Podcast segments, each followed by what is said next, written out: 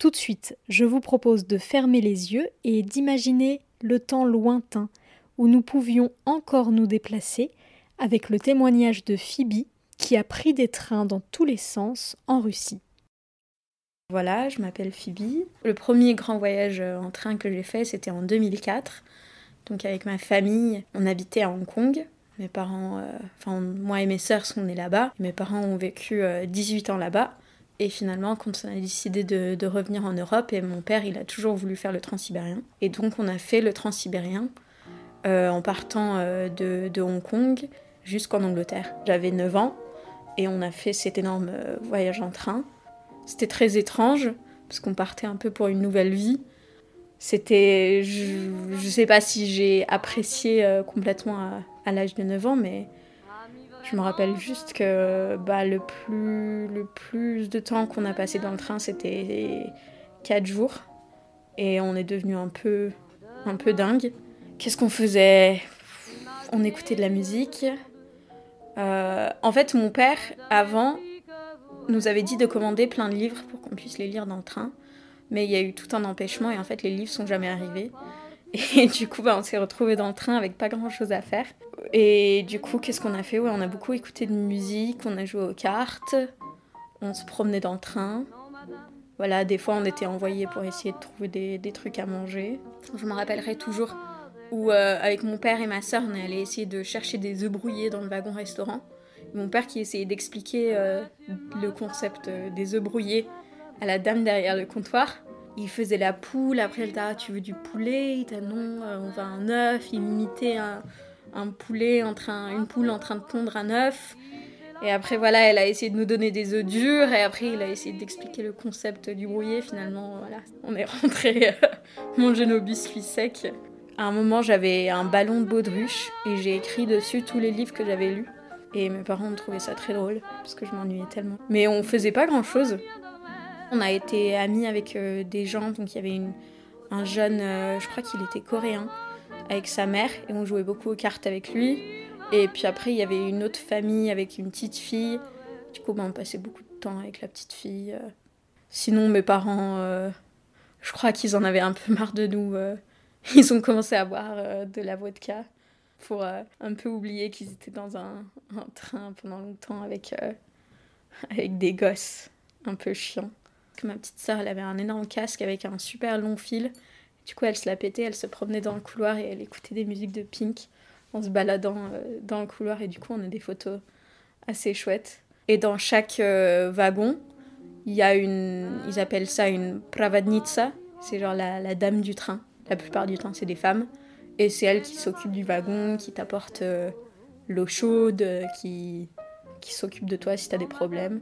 13 ans plus tard, je suis retournée en Russie euh, voilà, j'ai fait des études de russe. Et donc j'ai passé une année à, Moscou. Et euh, avec mes copines avec qui on était là-bas, on a décidé de, de faire le transsibérien. Mais du coup, cette fois, je l'ai fait dans l'autre sens. Donc de Moscou à Pékin. Nous, on voyageait toujours en troisième classe. Parce que bah, voilà, ça coûte beaucoup moins cher. Et tout le monde nous a dit c'est la meilleure façon de voyager. Tu rencontres des gens, tu parles avec des gens. Et donc là, dans ce cas, les pravanitsa, les femmes du train, elles sont vraiment très présentes. Dans les trains internationaux, il y, a, des douches. Nous, on avait fait un train de Helsinki jusqu'à Moscou. Et voilà, c'était un train international. Ça, par contre, c'était vraiment classe.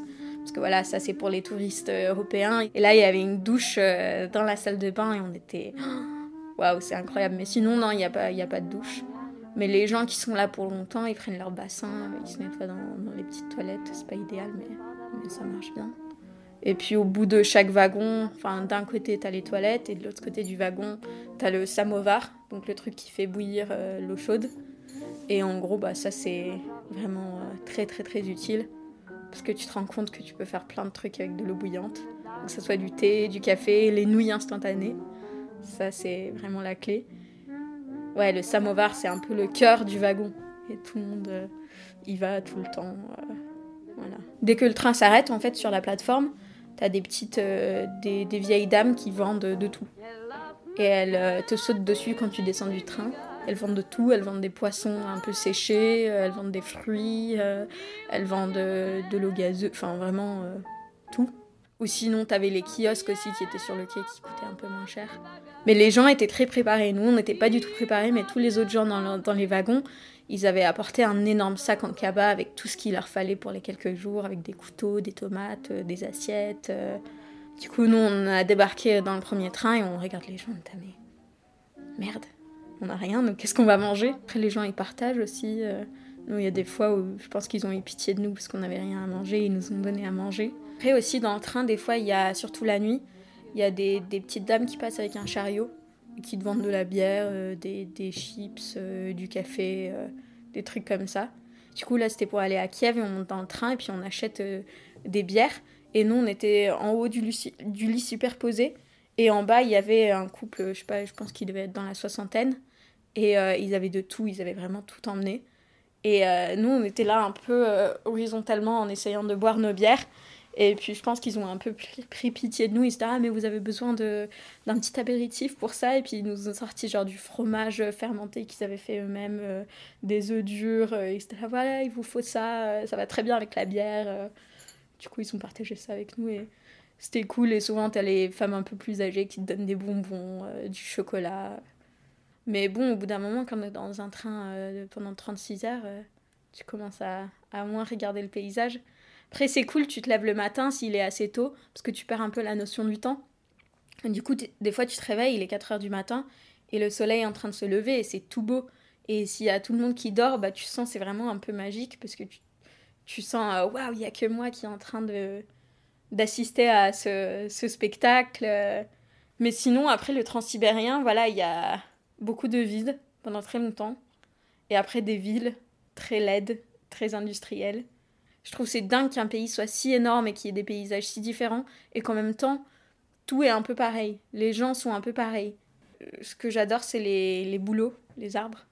J'y pensais pas du tout, mais dès que je suis partie de la Russie, après il y a des bouleaux ici, mais là-bas t'as des forêts et des forêts de bouleaux et je trouve c'est tellement beau avec les, les troncs, euh, les troncs blancs. On s'est rendu compte qu'en fait tous les trains qu'on voulait prendre étaient, étaient complets. Mais du coup, voilà, on a eu un peu les places euh, de merde dans chaque train. Par exemple, dans un train, on s'est retrouvé euh, dans le wagon euh, animalier. Et en fait, c'était tous les gens qui ont des animaux domestiques qui sont mis dans un seul wagon. Et on, on était aussi bah, dans le wagon animalier à la sortie de secours. Et du coup, on pouvait pas ouvrir les fenêtres. Et donc voilà, on était là pendant 36 heures dans une chaleur étouffante à pas pouvoir ouvrir les fenêtres et avec des chiens qui couraient partout. Au début du train, ils nous ont demandé de remplir un formulaire euh, voilà, d'immigration. C'était drôle justement, nos voisins euh, d'en dessous, ceux qui m'ont donné euh, euh, les œufs, euh, les œufs durs et le fromage euh, fermenté euh, pour aller avec ma bière. Et ils voyaient rien, ils disaient ah, on voit rien, on voit rien, mademoiselle, est-ce que tu peux, tu peux remplir mon formulaire? Et du coup, bah, c'était très drôle parce que la dame, elle arrêtait pas de se moquer de moi, elle t'a haha c'est une étrangère, elle remplit nos papiers, qu'est-ce qu'elle fait Haha. Et puis elle t'a non, ça, ça s'écrit pas comme ça. Et j'étais, ah, mais madame, s'il vous plaît. euh. Le plus drôle, mais ça par contre, on n'était pas en train, on était en bus. Parce qu'en fait, le bus pour passer la frontière mongolienne coûtait beaucoup moins cher. Et c'était très étrange, c'était un bus de nuit. Et vers 2h du matin, on est arrivé à la frontière. On a dû descendre du bus, sortir nos bagages. Enfin, repasser dans un autre truc. On est descendu du bus au moins trois fois avec nos bagages. Et après, finalement, vers 2h, on arrive en Mongolie. Et là, ils s'arrêtent dans un espèce de resto, restaurant, euh, hôtel euh, au bord de, l'autoroute. Ils sont là, vous descendez tous. On était, ah bon, d'accord. J'étais, ah oui, on va manger. J'étais, ah non, non, mais il est 2h du matin, on n'a pas trop faim. Étaient, ah non, non, il faut manger. Du coup, là, on se retrouve à, peu près 50 personnes du bus, euh, en espèce de, de halle, restaurant énorme. en-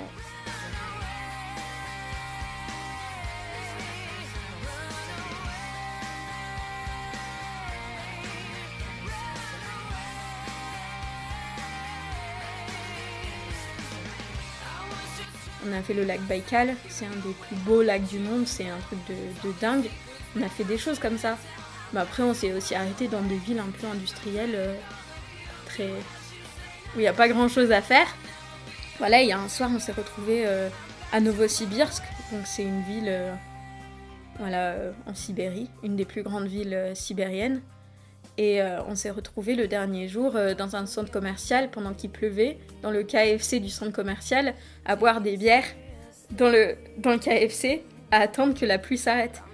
Ce genre d'expérience était aussi important que, que les trucs plus touristiques. Et sans le prendre comme quelque chose d'exotique, sans se dire il faut voir ça parce que c'est complètement différent et on n'a jamais vu quelque chose comme ça de notre vie, mais juste bah pourquoi pas. Les gens qui étaient avec nous dans le wagon, ils allaient tous quelque part, ils avaient tous un but. Il y en avait un, euh, voilà, il, était en congé euh, militaire, euh, il y en a d'autres qui allaient voir de la famille, il y en a d'autres qui rentraient de leurs études, mais ils allaient à une destination. Alors que nous, on arrivait à notre destination, on repartait.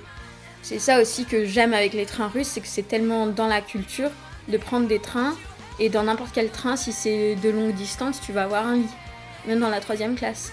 Alors que le truc en Europe, c'est qu'on est tellement dans cette culture du low cost que les trains de nuit, ça coûte une blinde. Et si tu veux faire un train de nuit euh, pas cher, t'es en siège. En Russie, ils te donneraient jamais un siège. Pour eux, ce serait impensable. Mais comment tu veux dormir dans, un siège? Il te, il te faut euh, le lit.